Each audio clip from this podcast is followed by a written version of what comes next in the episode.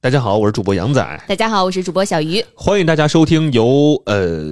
没有由冠名播出的《虎嗅七早点》。以下内容均来自虎嗅洗早点周一到周五每天早晨七点半到九点半的直播片段。言下之意呢，就是废话有点多，大家也别嫌弃，因为这都是直播间最真实的状态。如果大家想听到更丰富、更及时的直播内容，记得在周一到周五准时进入直播间，和大家一起畅聊新消费、新科技、新趋势。我们现在在虎嗅 APP 视频号、抖音、喜马拉雅同步直播，期待直播间相见。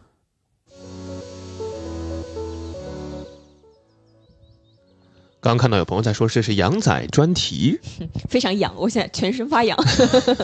这什么呀？这是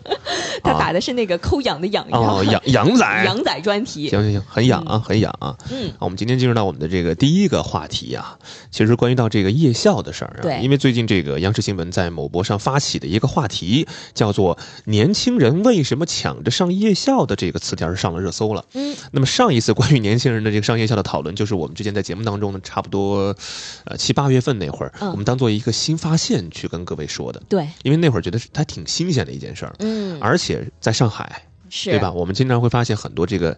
呃、新的一些新闻，是吧？嗯，万潮圣流节的东西，万圣节嗯是吧？呃还有这么什么老年人相亲、嗯什么电子相 亲是吧？小程序相亲，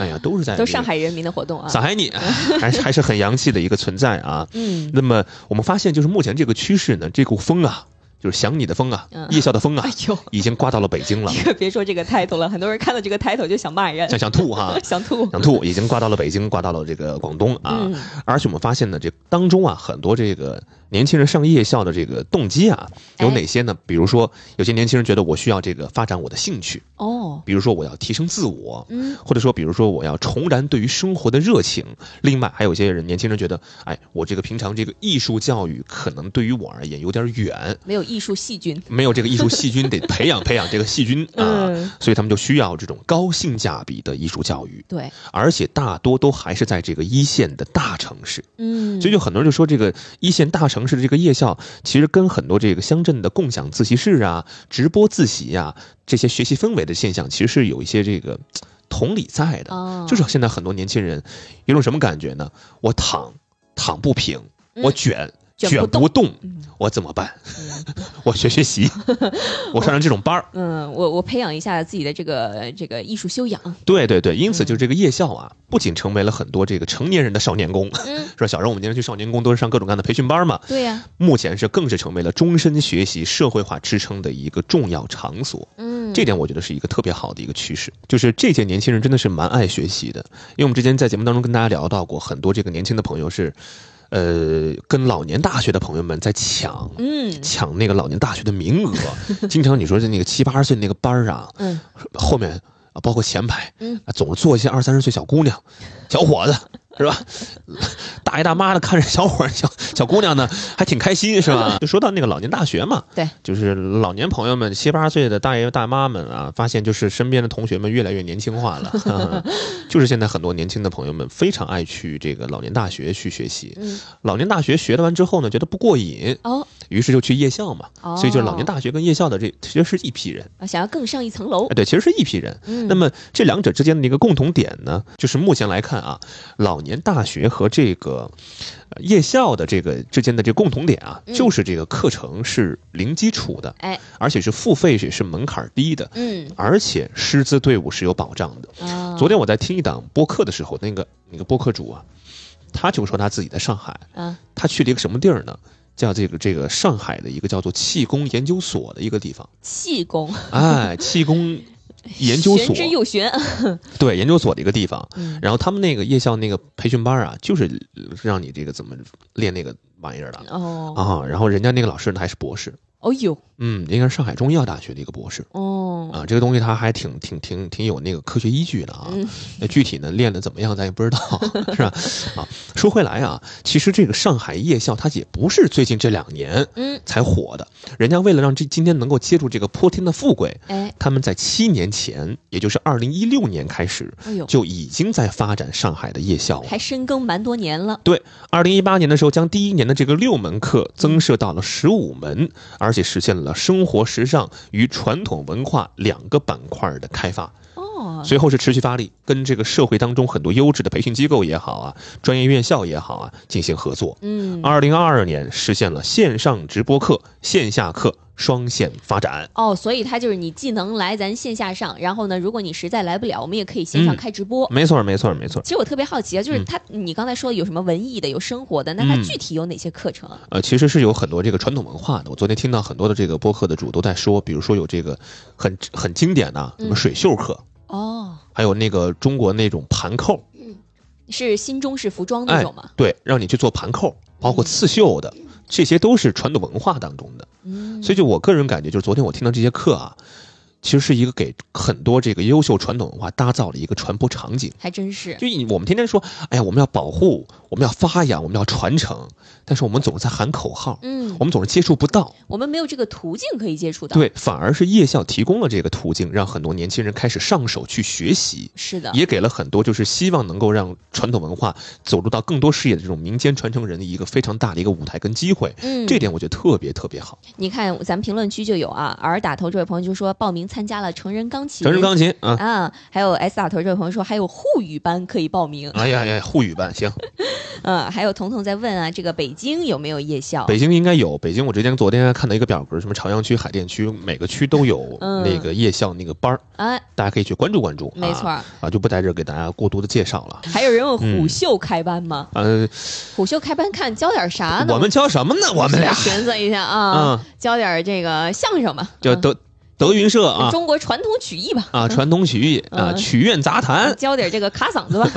那行，那行，没什么啊正经东西可以教。是，再跟大家说一说，就刚刚我们在节目开头的时候跟大家说了嘛，就是这个夜校这个班儿啊非常难抢。嗯，二零二二年的时候，他们是被市政府列入到了啊、民办实事项目。哦，那么在多方努力之下呢，上海夜校也就成了今天这个活儿的这个现状了。秋季班的时候是一万个学习名额，超过您猜多少万人在抢？嗯，应该三四倍吧，至少。三四倍？你觉得三万或者四万人对，抢一个名额？嗯，是六十五万人在线争抢，哎呦，哎，这比什么国考难多了。是六十五万人在线争抢。嗯另外，零基础的手工皮具体验课嗯和这个烘焙课是十六秒就被抢光了哎呦，啊！大家很多很多年轻人对于这个什么手工皮具啊，包括这个烘焙啊，还是很感兴趣的。是，刚刚有朋友说到这个沪语体验班，嗯，十七秒钟， 十七秒钟就没了啊，我就想去学一下这个地方方言。啊！嗯，而且十二门课程一分钟之内是满员的。哎呦，仅仅一个小时的时间，八成名额是被全部占据了。嗯，就这个数据， 你大家敢想吗？是，啊就我觉得，就就跟那个很多大学就抢课是一样的，而且我感觉比抢课还要再激烈一些。激烈多了。你抢课你抢不到，你后面还能补，你还能补补选呢你。找那个教秘还能给你讲老师我没抢到，老师你给我开一下 吧，这不行，嗯，这哪有教秘？没人管你。野生的大学，嗯，你看那个 Steven 就说，我也想上那个手工皮具课，谁谁我也想上啊我，也想上，我也。想上啊，嗯，还有人说夜校是免费的嘛？那肯定不那能、啊肯定不是免，费的呀，对对吧？吧？那本来你这付费都已经六十五万人抢了，嗯你要免费，那岂不是所有人都在抢？ 是是是，嗯啊嗯，手工皮具那是是得学一学，是，把我把我爸那个那个老老款那个鳄鱼皮那个皮带 啊，给它润一润。 这么多年没打我了， 你看安澜说，老人家怎么抢得过年轻 人呢？呃，是吧？您是老人家还是年轻人呢？您先说说您你属于哪个群体？如果您是年轻人，这句话很有挑衅的意味啊。 老人家怎么可能想得过年轻人呢？那如果说您是老人家，嗯，也挺惨。 这话说的也挺这惨，这真嗯是抢不过。抢不过。你说这这个这这嗯手速网速怎么比得过年轻人？是，你看说这个课很难抢，当然也有很多朋友在问这个价格，对吧？包括很多朋友在问是不是免费啊？对啊，那么这一课难求的这个上海夜校价格到底有多亲民？嗯，课程收费标准是十二次课。五百块十二次五百块啊，然后包括这个烘焙的这个课程呢，可能是需要额外收取一些材料费哦，啊，因为你得奶这个也油啊、可蛋以糕理啊、解蛋糕胚啊什么的，也是在这个三百块钱上下。嗯，而且这个夜校啊，是面向十八到五十五岁开发的课程，是，同样涉及到了这个音舞美、摄影、戏剧这些兴趣课程。嗯，而且这个低成本的这种兴兴趣班啊，就确实是让很多人年轻人觉得，哎呀，又是一个社交场合。哦，我可以交到很多志同道合的朋友。这就接下来我要跟大家说的，嗯，你看，就好比吧，我对于这个皮具很感兴趣，小鱼对这个皮具也很感兴趣，嗯对吧？我俩不认识，你看上一个班同同学了，哎，认识了。认识了，而且很多时候，我们经常会发现一个什么问题呢？在公司里，嗯，在单位里，是吧？没有朋友，哦你跟人聊脾气，别人骂你那个什么，嗯，人家还阴阳 你人家，说你小可爱，你这上班也不不爱上，还天研究什么还脾气皮？具，你干什么呀？你这是，到兴趣班里，嗯，臭味相投的人来了哦，叫臭味相投是吧？啊，小鱼来了啊，大家都一个班的，都爱皮具，是吧 天天这皮具那皮具的，都很皮，聊得很开心，嗯，很很爽，对吧？包括你说刚刚那个，很多朋友说这个什么烘焙课呀、插画课啊、中式点心课啊、非洲鼓啊，嗯你，这些课都是你的这个兴趣爱好，可能平常在生活当中，哎呀，你没法找人说，真没是，法跟人聊，嗯，只能自己在家天天瞎琢磨。而且你要玩个什么非洲鼓的，别人还得骂你扰民，弄得还不好听。人家报警，结果你看吧，一来这儿，大家都爱干这个，啊，立马就成了一个新的社交场合了。真是，而且今天流特别流行一个新的词儿，什么呢？叫搭 子。，哦，皮具搭子 皮具搭子啊，夜校搭子啊，嗯，跳舞搭子，是是是是是，所以就是今年关于这个搭子的这个讨论，恰巧也就会正好的就嵌合到了夜校这个场景当中来。哎，我看一下评论区朋友在说什么啊？很多朋友在问呢、他说这个跳舞也要服装费啊，对吧？你要是跳个什么古典舞、拉丁舞之类的，你不得买一身这个、嗯包括刚刚我说那个啊，水袖那个课 嘛，对啊，你得买个袖子是不是？ 买个袖子那什么呀？你得甩起来是不是？嗯，啊，然后还有这个 J 打头的朋友说，中年人晚上都不用带娃的吗？可以这么自由的上课的吗？是吧？嗯，可能人家有保姆阿姨在带，有没有可能带着孩子一起去呢？哦，带着孩子一块儿上是吧有？没有可能呢？啊有这个可能，对不对？我觉得也还挺洋气你的呀。这个烘焙对吧？孩子也可以学一学。你看看妈妈爸爸怎么上课的嘛？嗯妈妈爸妈妈妈在课上是多么的愚笨嘛， 跟你一样 笨的。呃，嗯还有朋友说这个成人钢琴呐、是十节课六百八十块钱。你看吧，有的有带孩子来的，哎，哎这这就很好啊。是还有上面朋友呢给出了一些这个策略啊，说这个比如说上海的，他会发布公众号，然后嗯你可以通过公众号去报名的。是是是是，所以就说嘛，今年这个流行很很多人就说这个搭子很流行嘛，嗯，因此就是收听节目的各位啊，咱们也是搭子，是 咱们都是爱听这个起早点这个栏目的搭子，我嗯也很爱听这这档节目， 我不光爱听，我还得来做 呢。你你不听也不没没没办法。是是是，这边有一个叫码头整点这位朋友说啊，这个报不上呢，可以去找体验课，类似九块九啊，二十九块九，你就可以体验一下。对对对，啊、还有这个最打头这位朋友说，我妈当年啊就嗯带着我去上过夜校。你看吧，嗯，你，看吧，咱们还是走在时代前列的，没错儿这时尚潮流 弄潮玩儿啊，嗯而且。更重要的一个点，你知道是什么吗嗯？因为相比较在社交平台上寻找搭子，有可能就会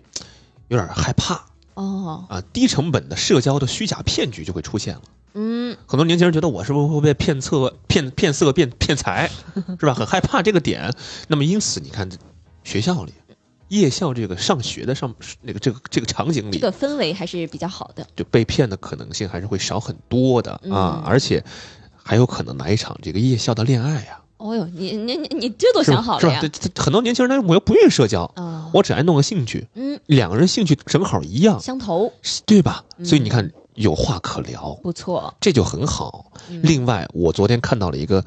我觉得蛮赞同的一个观点。我总结来看，我觉得当代的这个夜校啊，其实是让很多年轻人圆梦的。啊，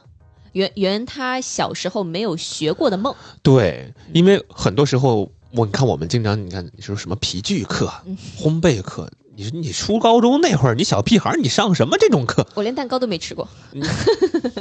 小鱼有点还说烘笑，啊还烘焙课，蛋糕没吃过，飞机是坐过的， 啊商务座是坐过的。 行了，是吧？所以就是你看，很多年轻的朋友就觉得一些无用的课程，嗯，其实是人生第一节真正意义上的兴趣班儿，真是，就在夜校。尤其是小时候，比如说我想学个钢琴，哎， 但是钢琴可能真的不是每个家庭都能负担得起的。没错，你想买一台钢琴回家，可能就几万、十几万的、几十万的都有、嗯啊。小时候爸爸妈妈可能也没带我去学，哎，那我现在长大了，我又有一定的这个经济基础，我带自己去学，对，你看这个 Dion 这个朋友是说说，单纯的重温学校时光，其实意义也不错，是也很好啊。你看有朋友说这个女生是居多的，嗯啊，这你看吧。所以说回来啊，因为会发现这个夜校是什么呢？嗯是没有人强迫的，是也没有任何的功利性质，而且课堂上不会有内卷。哦，也不会说有个同学他就比你这个晚走两个小时咱，也不会有什么排排名是吧？我就我就得把这个蛋糕雕的 好看，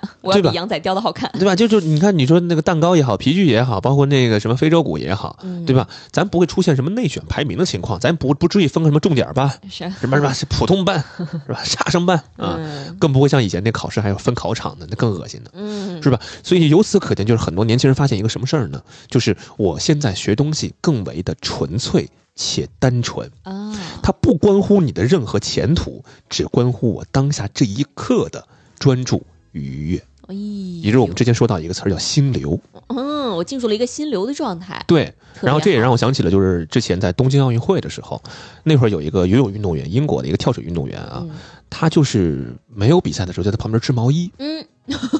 然后立马出圈了，连续织了三天的毛衣。嗯然后不包括他比完赛从那个水池里出来，身上擦干净，继续坐旁边继续织织毛衣。那就是人家的爱好，很多人就问说：“你为啥这个运动员嘛，你跟织毛衣这两个就嗯搭不上边儿的事儿，为什么你爱做这个事儿？”然后他就说：“说我希望能够通过织毛衣的这个动作或者这样一个兴趣，让我的心情给平静下来，进入到一个心流模式，会更好的辅助我比赛。还真是。大家织过毛衣吗？织过毛衣的朋友肯定有那个感受。他瘾还挺大的，那个叫戴笠的那个男孩儿，嗯，啊是啊，也是还是个男孩儿呃，对，是英国人戴笠哦啊，这这男孩儿还挺还挺瘾瘾瘾特别大。”织毛衣的瘾特别大。对，就比赛空间呢，他都会在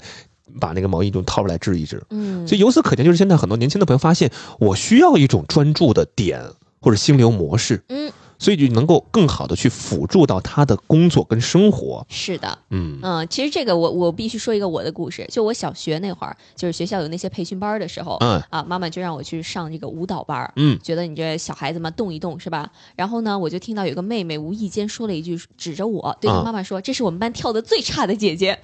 自那儿以后，再也不去了，再也不想去跳舞了。是吧？那就成为了我心里的一个结，迈不过去的一个坎儿那。时候就长结节了， 已经嗯结节 已了，经结节了。啊、我就觉得我自己这跳舞不太行。嗯但你要说现在，我可能反倒愿意去做这个事儿了，是是是因为我也不要跟人家攀比，对吧？我对也不跟你比说谁跳的好，谁跳的不好。嗯啊我就是想锻炼锻炼我的身体。而且很多人他就没基础，嗯，零基础，你好歹你小时候还学过，对吧？你好，你好歹你还学过，因为很多朋友他就是零基础的，我就只是觉得，哎，我对跳舞这事儿我生发了一些兴趣，嗯我去看看自己适不适合跳舞。是的，可能小时候我也是在台下看别人跳舞，我很羡慕的那个孩子，没错。我也想去试一试，但是嘖无奈因为学业，因为家庭，我没有办法去接触这项兴趣。嗯，而恰巧长大之后，夜校给我提供了一个场景，能够让我去圆跳舞这个梦。没错。所以我今天就最后这个点就想跟大家说的就是，真的会让很多年轻人觉得，我可能在夜校这块儿找到了一个我人生当中的一个兴趣。嗯，慢慢慢慢去寻找，因为会发现现在很多年轻人他没有兴趣。你问他爱爱好是什么，真是兴趣是什么，他不知道我，没有兴趣。他没有这个感知，嗯所以他更多就是说我每天啊、我下完班之后刷刷抖音，嗯或者说我就躺床上睡觉，吃点个外卖，嗯是吧？虽然也很开心，也很舒服，但是你要问他们真正的兴趣爱好是什么，可能一时半会儿就嗯说不没有出来办法一个一能够二打三出来。没错。嗯你看，就像 Tom 说的，夜校的课啊是自己挑的，那肯定非常有动力。对，嗯， 还有北北子这位朋友说，呜呜，呜，我和小鱼一模一样，就是遇到这样的事再也不学 了。再也不学，你学啥？你也被学打跳 被舞打的，击到了，你也学跳舞 的。大家太可爱了。有朋友问，就想问问啊，到底哪里可以报夜校？其实估计每个地区都不一样，都不一样刚才朋有朋友提到了，比如说上海，它会有一些相关的公众号，然后北京呢，估计也是公众号里面推出来的，什么朝阳区啊，哪个区？您可以搜索当地的啊，你把这几个关键词打进去，看有没有相关的公众号，没错，有嗯没这个错。推送啊。没错，没错。嗯所以总结一下，我们会发现，其实上海夜校或者全国夜校火热的背后，我们不应不仅仅要看到什么呢？要看到中青年艺术教育供给不足的一个现实。 嗯，我们会发现很多这个 年轻的朋友们或者这个中年的朋友们，他经常会渴望能够获得更多的艺术教育，没错。但他难以去接触到，嗯，包括很多时候也是碍于这个面子，你知道吗？就是很多人觉得，哎呀，我都那么大岁数了，我还参与这个。对吧？同班同学都是小孩儿，是，前脚走个弟弟，后脚走个妹妹，嗯我中间是，哎，我比老师年龄还 大。碍于这个面子，很难就会参与到当中。嗯另外，我们会发现，像这种夜校这种公共文化服务的这种模式，我们应该更多的去推进。比如说，它的课程最起码是寓教于乐的，对，它是服务比较精细的，而且刚刚说了，你看当中请的那些老师都还是这个领域内的大拿，嗯，性价比也很高。很多年轻人觉得，你看你平常出去办个卡，健身卡，对啊上个瑜伽课，随便都几千上万呢，我再报个普普拉提，随便几万呢，五百块钱十二次的课，嗯，各位是有多有性价比的一件事儿，所以是，才会引来那么多的年轻人去疯抢。嗯，另外一点还是那句话，就是有些时候我们的这个学习诉求真的有会被你看社会当中，包括政府他们看见了，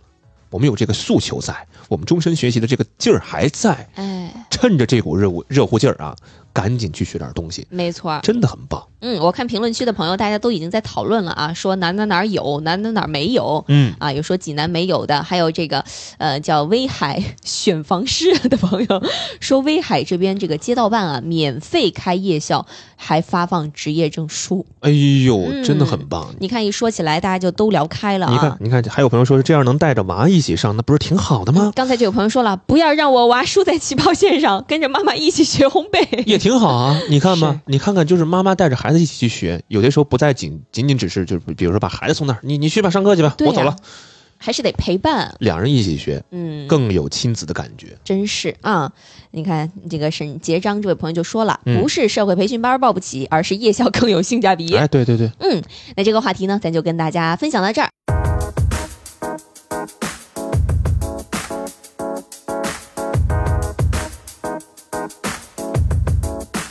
来，我们来跟大家说一说这个最强减肥药获批这个事儿嗯啊。嗯，呃，说到减肥药呢，哎估计大家更为熟悉的是一叫做司美格鲁肽的这么一款药。哎，这我听过，您嗯听过，你听有过听过了？听过听过，嗯因为之前我想说来 着，不是你说了吗？司美格鲁肽呢，它从、嗯呃出世开始啊，就是围绕它的很多争议呀、热捧也好，其实从来没有停止过。因为这个药呢，它最初是被用来治治疗这个糖尿病的，哦，但很快大家发现了它的一个其他的作用，嗯，就是它可以降低食欲，是它可以减缓你这个胃的消化。没错，从而让这个使用者快速的减重。哎，司美格鲁肽其实是它里边的这个成分啊，嗯，它当然它衍生出了很多的这个商品，比如说 Wegovy 啊，Ozempic 是不是这么读的？哎呦呦呦呦呦呦呦呦，哎呀， 啊，这就是这高低英语得过六级了，那必须过六级了啊！嗯就是这是它的一个商品的名字。嗯很很多用过司美格鲁肽的药的人呢，嗯就说这个药一个月让人瘦十斤，是是是，效果堪比切胃，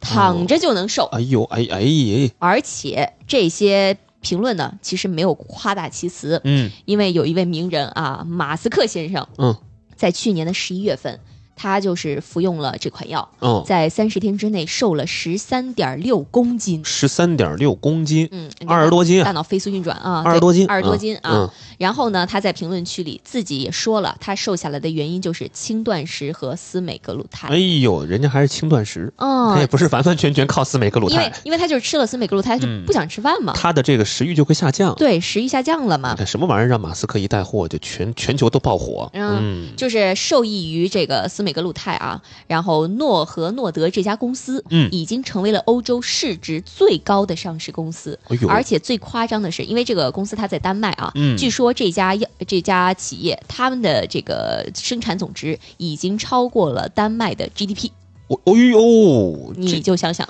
这大家这个对于这个司美格鲁肽、这个诺和诺德这玩意儿，它的这个需求量这么大，嗯， 有人说马斯克是入股了吗？他是，啊保不齐呢，嗯，那保不齐啊，保不知齐道。，嗯，但是最近啊，这家减肥药界的老大遇到了一个强大的竞争对手，嗯叫做李来公司。李来是什么呢？啊，刚才那个叫诺和诺德啊，丹麦、这个遇到的竞争对手叫做李来公司。嗯李来，因为这家公司他们研制出了一款新的药物，叫做嗯替尔博肽。啊，都有肽这个字啊。嗯刚才那个叫叫什么来着？再复习一遍，叫司美格鲁斯美格鲁啊。肽啊对，它这个叫替尔博肽。替尔博肽，嗯，这个呢是最近刚刚获得了美国食品和药品管理局 FDA 的一个批准， ，FDA 啊，也就意味着这个药可以在美国进行广泛的销售了。嗯，能够为很多的肥胖和糖尿病患者提供一种新的治疗的选择。明白了，所以有人说，这一款药已经是目前市面上最有效的减肥药了，哦它的效果已经远远超过其他获批的减肥药物。就这更猛，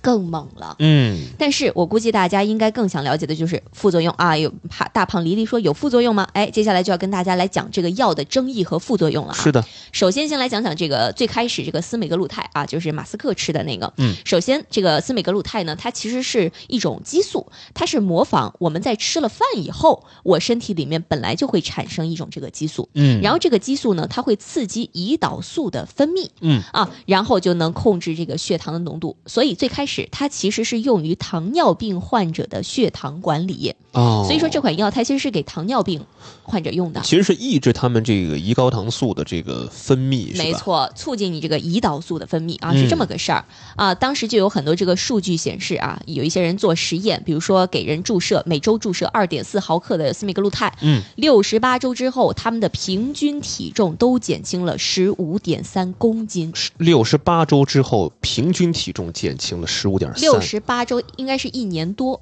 一年多的这么一个时间，减重了三十斤啊！而且其中有一半人减重在百分之十五以上。这个效果太生猛了，就是这个效果啊，就是之前可能只有通过比如说切胃和抽脂才能达到，嗯，所以这个药出来之后，很多这个呃这个肥胖新人啊，就就发现，哎，这这这这真管用，就觉得有有福了，是吧？有福了 不。懂司美格鲁肽的人有难呃了有 是，啊、嗯然后呢，这里有一组这个数据啊，就是现在这个肥胖人群到底有多恐怖？哎还是二零年的时候，那时候柳叶刀他们就发布了一个调查报告，什么数据说，呢？呃，当时中国就已经有八千九百六十万的肥胖人口，哦，超过美国，位居世界第一。嗯，而且在美国，肥胖率已经达到了非常惊人的百分之四十一点九，哎呦，可见它这个药的市场本来就是很大的。嗯，退一步讲，哪怕现在有很多人他并不肥胖，但是他就是想瘦一点儿，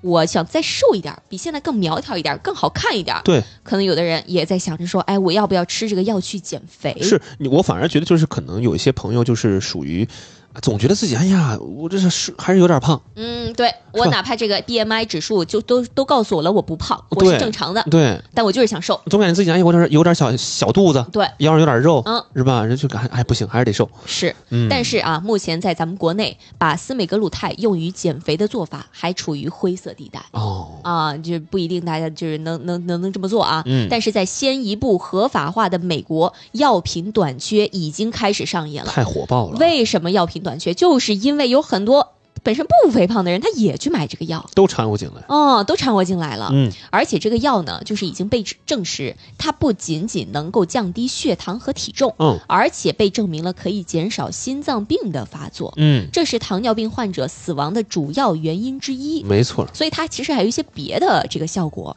而且还在这个使用司美格鲁肽减肥的人身上发生了一些其他的变化，嗯比如说那些服药的人，他发现他们失去的不仅仅是食欲，哦，连带着抽烟、喝酒、啃指甲、哎呦，啃指甲都能消失疯狂购了，物这样的一些成瘾的行为都消失了。哦，有一个使用者他就说了，他之前呢，他总是会毫无理由的把购物车塞满，嗯然后一口气买五百美元的吃的，哦相当于、嗯、好几千的这个吃的啊，嗯嗯然后放在冰箱里烂三掉，三四千块钱的三四事，千吃的、嗯放在冰箱里烂掉。其实这也是某种这个不太正常的行为，对懂吧？ 了，那个下那个明年双十一不是下个月双十二，大家赶紧那个注射上司美格鲁肽，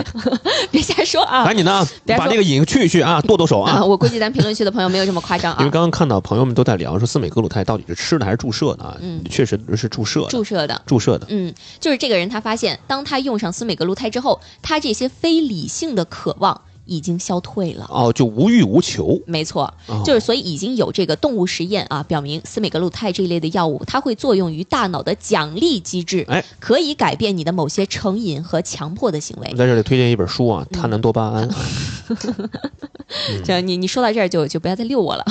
谈论多巴胺啊，对，就是但是呢，现在这个人体试验还处于早期的阶段、嗯啊，没有办法得出一个确切的结论。是，只不过呢，就是因为这个药，大家刚才说到了减肥效果啊很厉害，再加上它有一些别的这个效果，嗯导致有很多的人都在去买这个药啊，所以现在可能有一些真正需要这个药的糖尿病患者买不到这个药。哦，就嗯真正需要的人买不到，不需要的人全掺和进来。没错，那我是不是可以理解，就是你看啊，他其实是去借你那些瘾的嗯，出现，是吧？是抽烟呀、喝酒啊、啊吃啃肥肉指甲啊、呀看美女啊，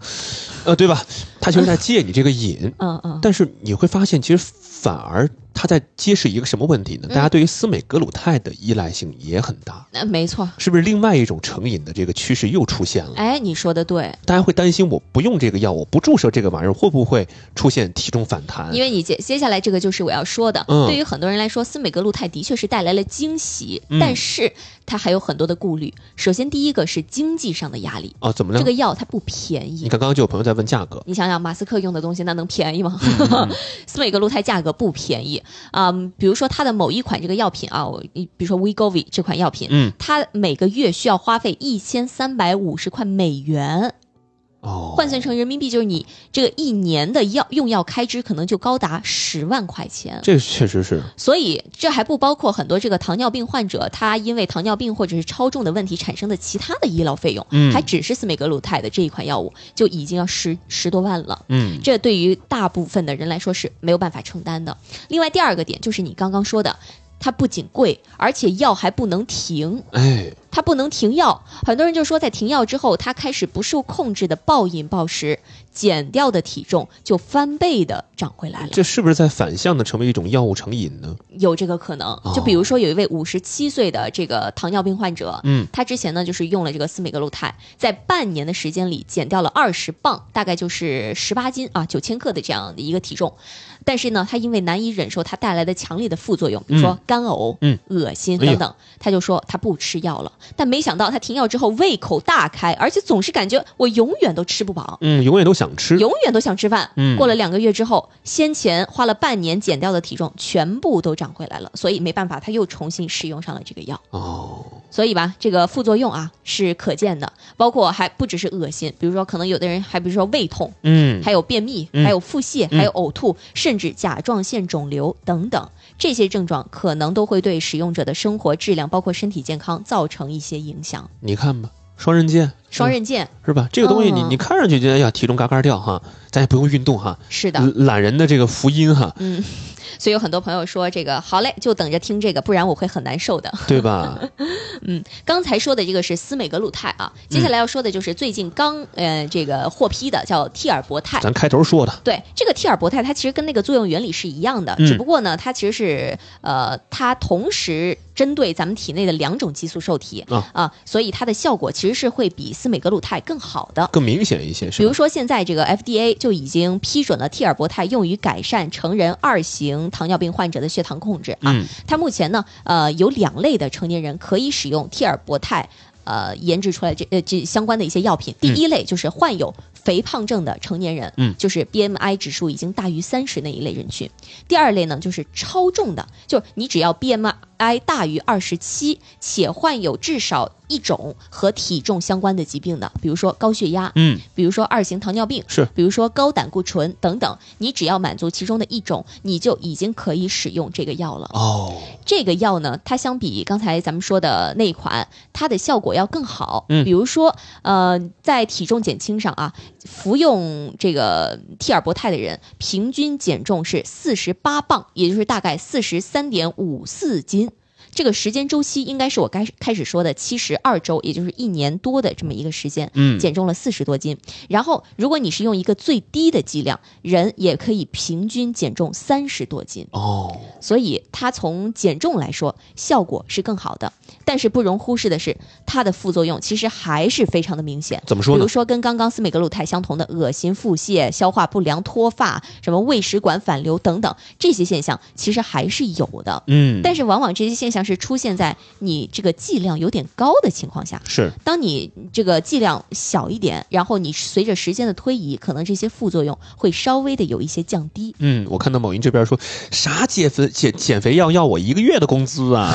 是吧？还有朋友说说本身呢就是这个糖尿病患者用的啊，没错正常人呢肯定是不建议使用的。是，而且这边还有一个更明显的一点的副作用，嗯就是它可能会让人有这个抑郁的情绪。啊，抑郁抑郁的情绪，嗯甚至有的人有这个自杀的念头。哦，包括一些严重的人，他可能会有，比如说这个急性的肾的损伤，嗯一些胆囊的问题，嗯一些胰腺炎的问题等等，所以它的副作用其实也还是比较多。因为你想想，刚刚咱们说到那个斯美格鲁肽，它就是去改善你的成瘾，包括你的强迫行为，包括嗯其实是有在抑制你大脑当中的奖励系统的。是，所以你看，你的这种情绪、负面情绪一定会涌上来，会更多。嗯，但是这个药为什么出来之后受到大家的关注呢？其实是因为它价格还比刚才说的斯美格鲁肽要更低一点。要低一些啊，就是当时我刚才说这个李来公司，嗯他们就说这款药的价格啊，定为每个月一千零六十美元，哦也就是人民币大概七千多，嗯，七千左右。就是比刚才说的那个价格大概低了百分之二十左右。哦，嗯，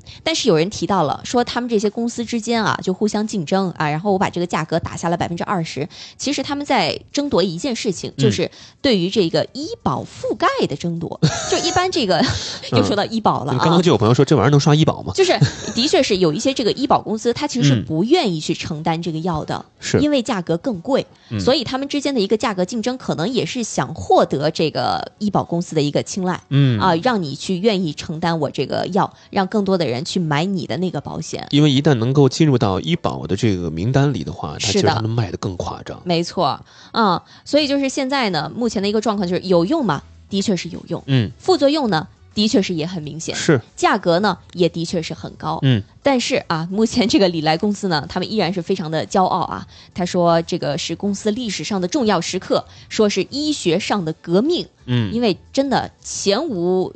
仅有的这个药品的效果能够达到这样的一个呃有效程度。没错，没错。所以咱们总结一下来说，就是这些药品的研发对于广大的肥胖或者是糖尿病患者，它肯定是一个福音，这肯定是一件好事儿。嗯因为我们刚才说了，全球肥胖的啊、糖尿病患者数量是非常之多的，嗯尤其是肥胖和超重以及糖尿病，他们会引发很多其他的疾病，嗯这个其实是更可怕的。但是呢，是福音，但同时我们要考虑到的一个问题就是，这个药它并不是能够解决我们要面临的，比如说肥胖或者是肥胖导致的其他的问题的。这两款药其实都很难回答，嗯，因为在现在我们这个物质如此的丰富，但是并没有让大家过上更加健康的生活。是的，另外，还有的人他宁肯沉迷于高油、高盐、高糖的食品，他也要去买这个药来弥补。嗯，这个事情非常的可怕，以及还有很多的人，他明明不 胖，他的 BMI 指数明明是正常的，但是他就是要为了减肥投入大量的时间跟金钱，甚至不惜承受那些副作用。这就是人的这个本身这个矛盾性嘛。没错就是我知道这个高油高盐的食品不好，啊，嗯，容易容易让我的体重上升，本身我胆固醇就高，还有高血压什么的，对，呃心脏的负担就很大，心血管的负担就很大，但是我还会选择去吃，嗯，这就是我之前跟 小鱼反复说的，我说人的这个认知有巨大的鸿沟嘛，知道跟做到中间有一个非常大的一个认知的一个鸿沟，没错所，以就很难做到所谓的知行合一。那人一旦出现这种很矛盾的情绪在的话，他们就会借助第三方的力量，也就是药品的这个力量，去控制他们，去让他们的体重强行下降，嗯肉眼可见的下降之后，他们吃起来才会更加的放心。是，那么因此你会发现，背后受益的是谁？ 嗯，对，说益的是谁啊？那么对吧？公司的人家都超过这个国家 GDP 了都， 对呀、卖的如此火爆的那些人，他们才是最大的受益者。是，而且我更为推荐，就是大家还是要理性的去看待这些事儿。虽然效果很明显，但是真的不建议大家上这个强度，因为人家本身就不是给正常的这个人群用的，而是给患有糖尿病的人群去使用的。是的，你看有朋友就说了，米老猫他说他是医院查出了二型糖尿病，嗯医院才给他开了相关的这些药的。，对对对，就本身让这些诶嗯得病的这些患者他买不到药，反而是一些嗯这体重本来正常的人，你非要去赶， 非要赶着买这个 药，今日卡痰一杠一，说气了都。嗯，所以啊，在这场减肥药的狂欢当中，我们还是得保持咱的理性思考，是的咱得多去想一想，是什么让我们就是不断的发胖，然后又不断的消费啊，去买这个药，我还要去承担它这个副作用，咱得去想想这些嗯你东西。得溯源嘛，是的。嗯。好吧，这个话题我们就跟大家聊到这儿了。